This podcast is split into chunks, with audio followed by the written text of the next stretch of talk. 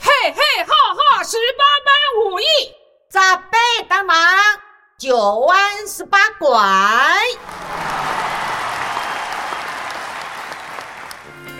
十八岁女生的温柔，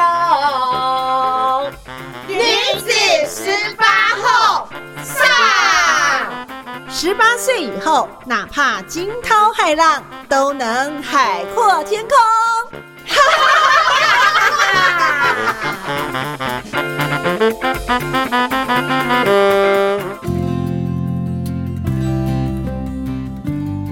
欢迎你收听《中女好会讲女子十八后》Podcast 节目，我是主持人秀妹。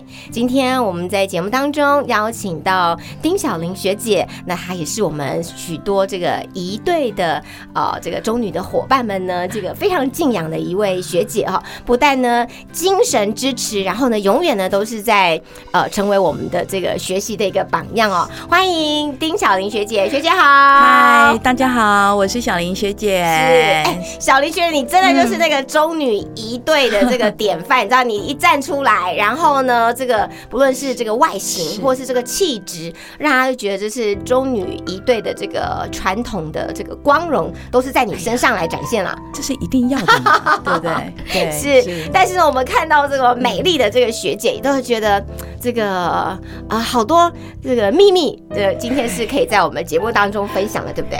别人不知道的事情，今天都可以说出来好，了。太期待了，这样子。然后第一次看到小林学的时候，我想，哇塞，这个学姐太专业了，太是这个女神范了哈。所以呢，我们呃透过书田的这个引荐哈，不然其实因为呃香秀妹自己，我们不是一对，所以对于一对的这些学姐们呢，并没有那么熟悉。但是呢，今天邀请到这个小林学姐，和她电话沟通啦，以及看她的一些资料，哇，我觉得呃呃，神给我们很多的这个不一样的这个天赋也好，或者是说呢不同的这个呃这恩赐，然后呢，我们可以来。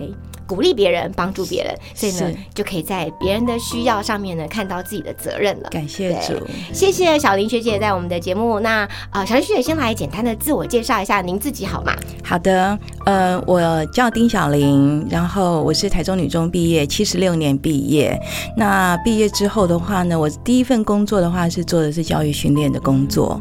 那后来我就进入到金融保险，到目前的话已经有二十多年的时间。那目前的话，主要就是都是在协助一些医生啊、律师，或者是说一些企业主，帮他们去做一些退休跟税务的规划。哇，这是呃，在这个保险的这个专业，或者是说在金融服务的这个专业里面，对不对？那学姐在呃，您的呃，应该是说从中女毕业，当时哈，如果让您回想起来，这个三十多年前毕业的时候哈，这个那时候的呃小林，小小的小林。在学校里面是什么样子的？还能回忆起来吗？啊，已经三十年了。对啊，我真的觉得有时候真的是一晃眼的时间哦。不过那个时候的我说实在话，那时候都还法禁都还没有解除哦。是，就清汤挂面的学生头。哦，那是大家，但是不是丁小玲啊？真的，所以你是怎样？我真的是以前就是非常非常的叛逆。对，我都还记得，呃，我们不是都会有运动会吗？运动会不是每一班都会有几个人拉拉队跳舞啊？对，都会要去跳舞，对不对？然后跳舞的话，都有一个人要站在最前面，就是你，哎，就是我。我以前是非常爱跳舞，非常爱跳舞。可是呢，我还记得那一次的时候，就是因为我的发型不合教官的规定，所以在预演的时候，教官就说了，就说三年四班，呃，站在小林，对，正式。上演的时候不得出场啊！天哪！啊，这就是以前的小小林。那你后来有没有躲在后面？没有，就真的不能出场啊！我就沿着操场旁边跟着大家跑着走，没有陪着他们跳啊！我不会哭，不会哭，不会哭。所以虽然没办法。明三令五申说不能出场，但你还是在旁边跟着大家一起。是，对，一定要跟大家一起跳的，也是开心的事情。是，都还好。嗯，所以呃，在高中的时候，这个很活跃，很喜欢舞蹈。那功课的表现如何呢？哎。哎，那还真的是就真的是不咋样。我这边我一定要讲一下，我们前几年的时候，我们刚好三十年聚，对，然后呢，我们就请到我们的班导师。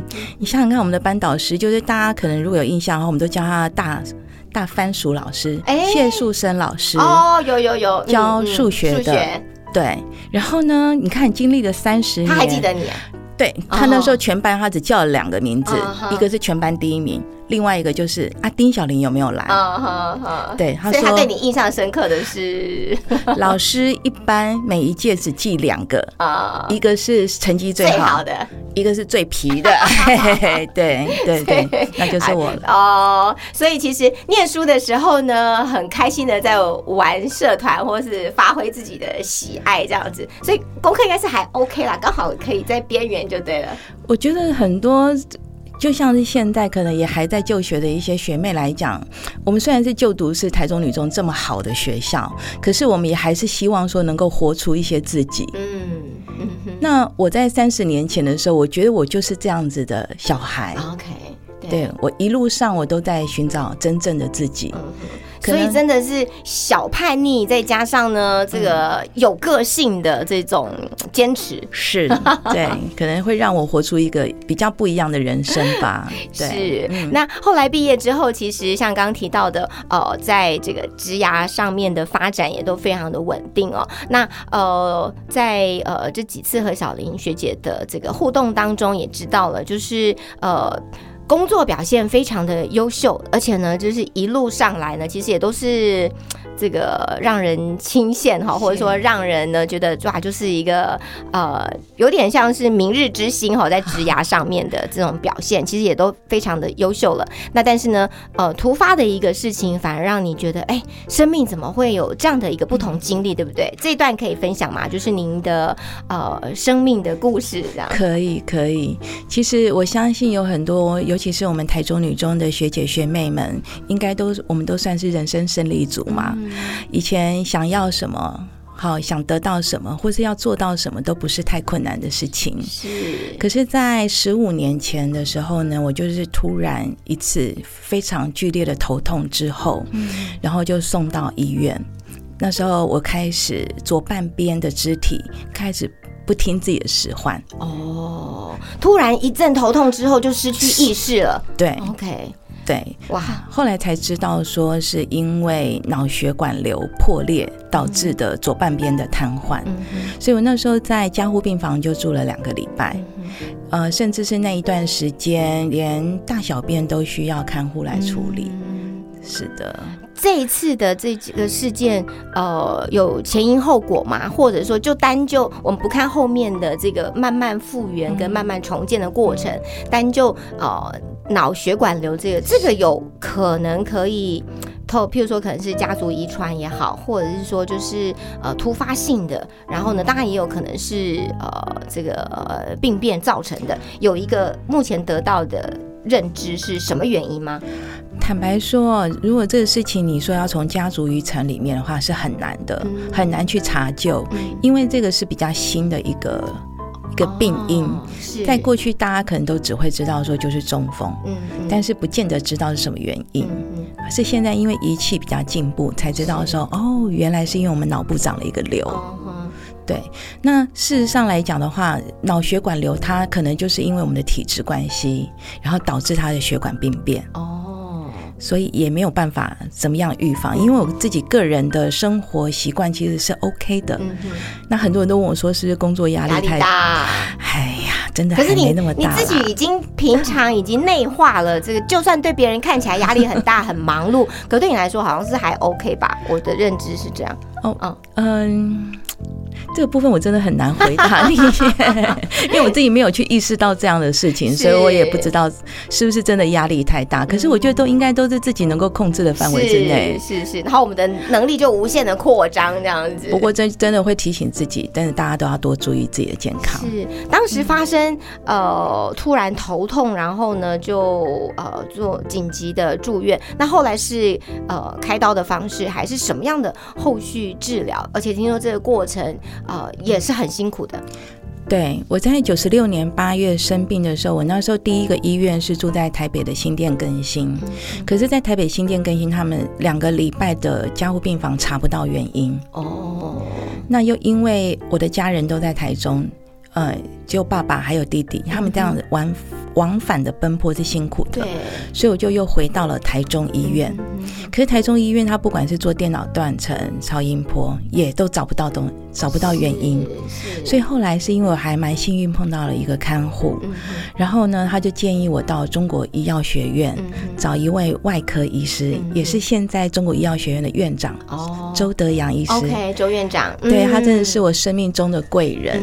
对，然后他就研判这么年轻，有可能就是脑血管瘤。哦，在当下的时候呢，可以去动一种叫伽马刀的手术，它是用放射线。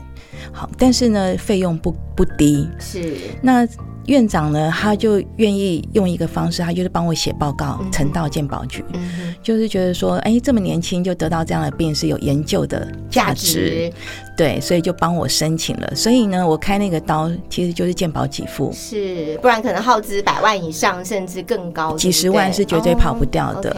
嗯，所以呢，呃，我就在中国医药学院去动伽马刀，然后陆陆续续的成功，手复健。术，成功，嗯，手术算成功，但是我复健是在中山医学院，哦。所以我住院住了半年，，OK，住院半年在那地方去做复健。是。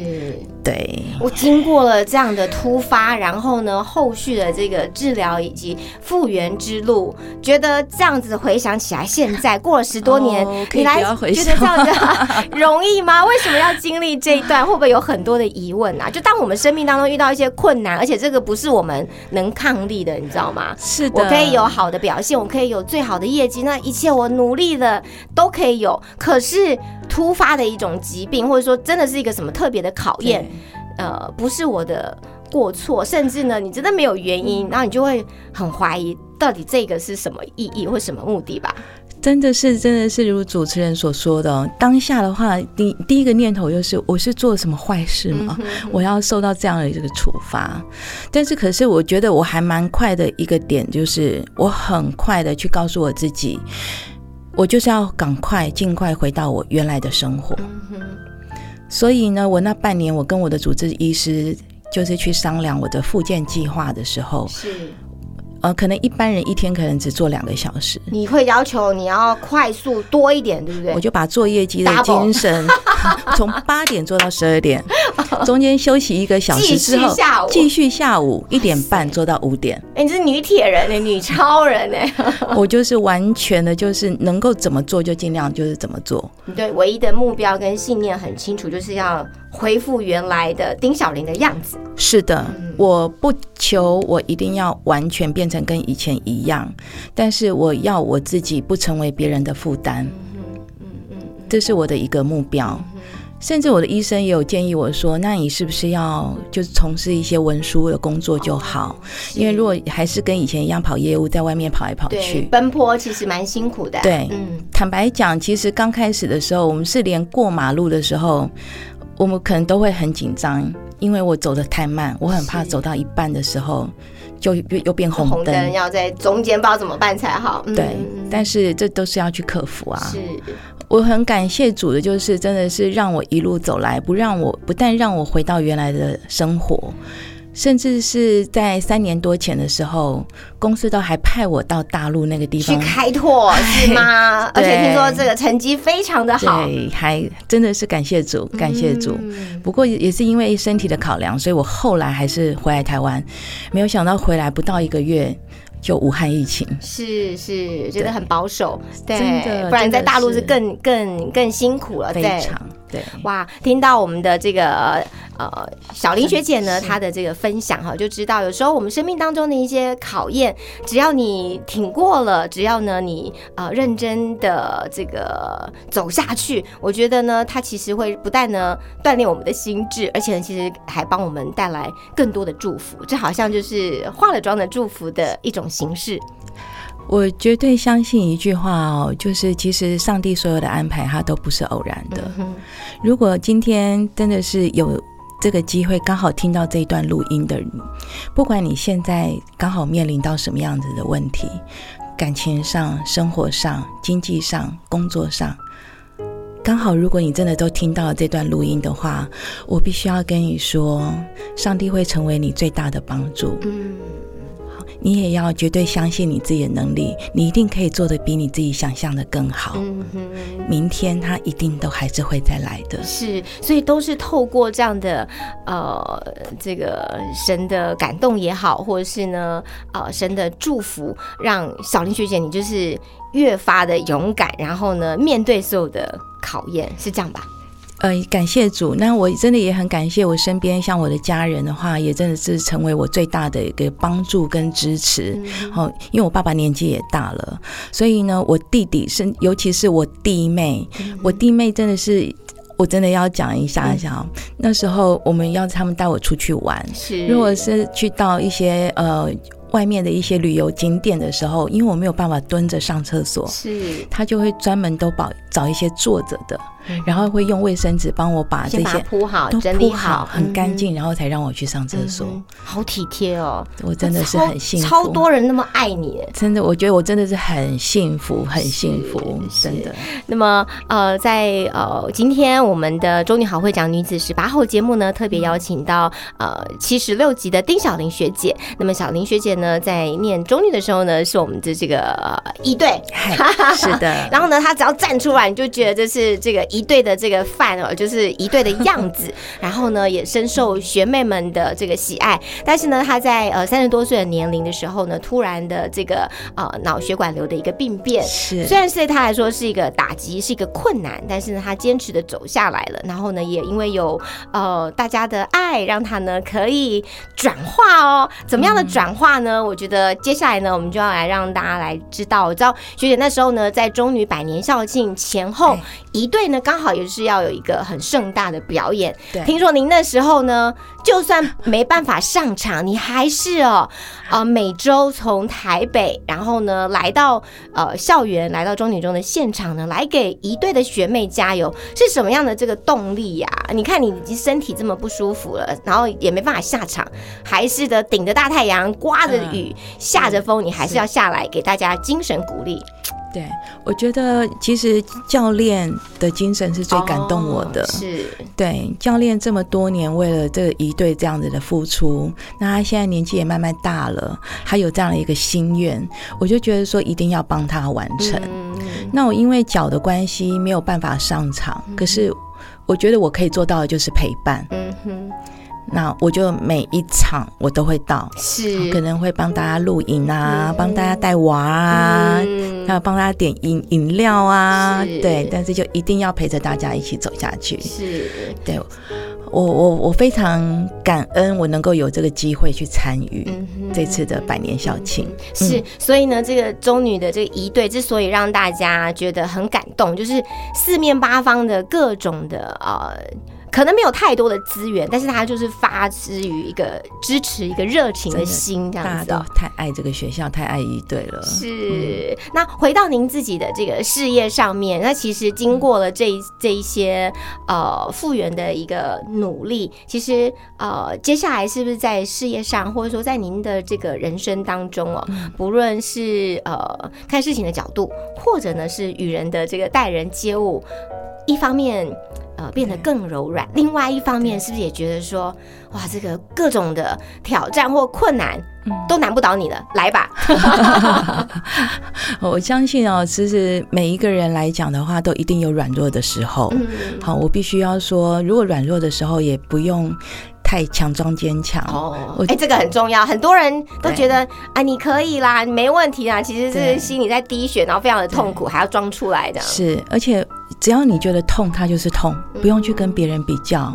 如果你觉得痛，你就说出来。嗯好，其实也不用去呃告诉自己一定要多么的坚强，但是请记得一句话，这也是真的是想要送给大家的是，不管你跌倒几次，你只要你站起来的次数比跌倒多一次嗯，你就站起来了。就够了。对，啊，嗯，真的就够了。嗯嗯然后，嗯，我觉得因因为这次生病的关系，我更能够去体会到别人做不到的时候的那种心情。哦，嗯，再帮我们描述一下别人做不到的，呃，这种挫折，或者是说觉得有一点困难，或是想要放弃，但你可以用更多的包容的角度来支持他们，是吗？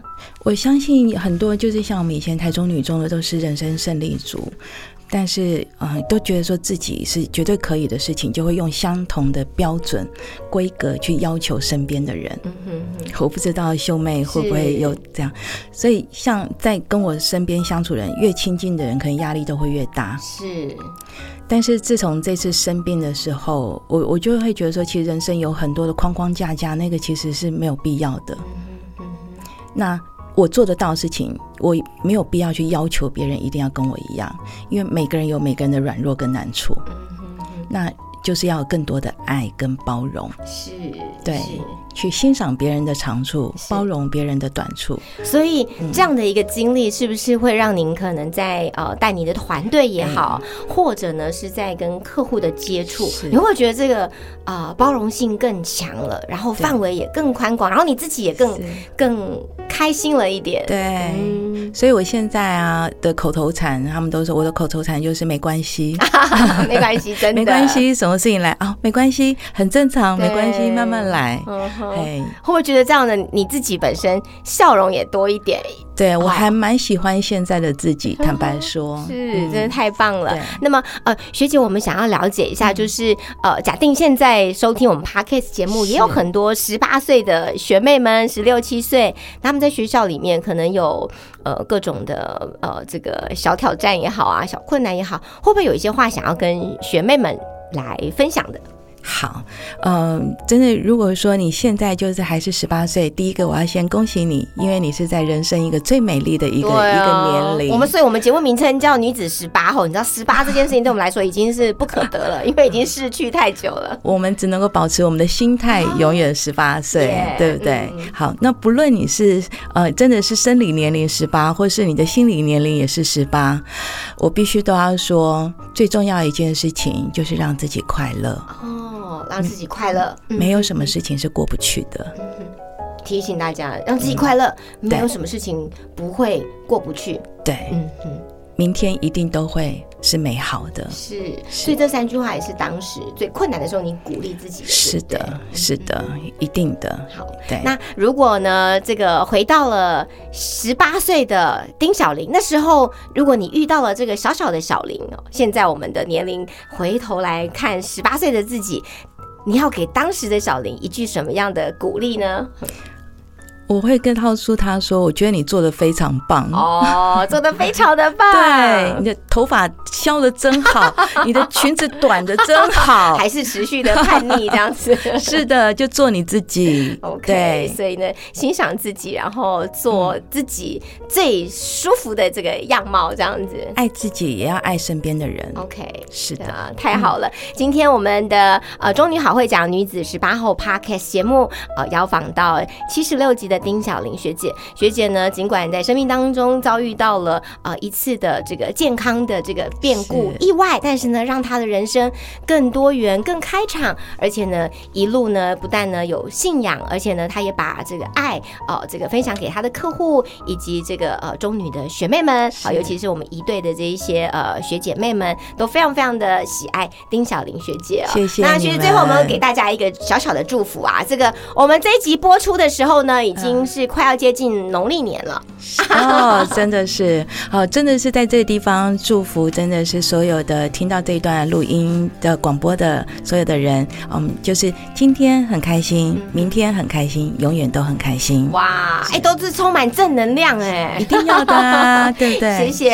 呃，下一阶段呢，我们还有我们的这个心灵平衡小练习哦，大家呢一定要来收听我们鱼心小天使跟大家进行的小单元。那我们这一集的呃中女好会讲女子十八后节目，就特别谢谢小林学姐的参与，也欢迎你到各大平台来搜寻我们节目，记得要按赞，也可以跟我们有一些分享。再次谢谢小林学姐，谢谢，下次见谢谢，谢谢，拜拜拜。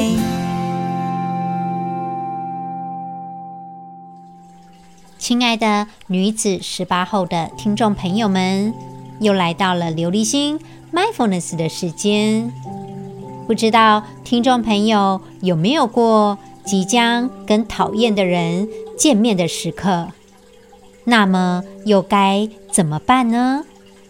面对讨厌的人，心中自然而然会有一些不好的回忆跟情绪。要如何让自己保持在 mindful 正念的状态呢？请听众朋友在与他会面之前，可以想一下自己的情绪。如果你还走不出那一个不舒服的情绪当中，你也可以告诉自己，他就是一个让我们觉得讨厌的人，他就是一个让我们觉得厌恶的人。你接受此时此刻你的情绪，越是客观的看待这个情绪，我们就会觉得越轻松。在与他会面的时候，也许有一些负面的情绪、压力又再度浮现，这个时候。又该怎么办呢？请听众朋友在这个时候反而确认自己此时此刻的状态，好比说有没有保持呼吸呢？确认一下我们呼吸的状态，因为当我们紧张甚至生气的时候，有的时候会忘了呼吸。试着让自己呼吸平稳，确认一下自己的肩膀有没有放轻松。也许压力正紧接着而来，当然我们的肩膀。就会变得很紧。确认一下，我们站着的时候，重心是摆在哪里呢？利用这个观察自己此时此刻的状态，也就能够客观的去面对那一个讨厌的人。祝福听众朋友。面对讨厌的人，是我们一生的功课。当我们处于 mindful 正念的状态，我们的情绪就会稳定。当然，有可能你在过程中非常的愤怒、紧张，没有办法确认自己的状态，那么可以试着去确认那个讨厌的人。的状态，确认他衣服的颜色，确认他鞋子的样式，确认他的发型。利用这个客观的观察，让我们心情稳定放下。祝福听众朋友，也许。我们利用这个方式，可以建立与那一个讨厌的人有新的人际互动。女子十八后，我们下次再见喽。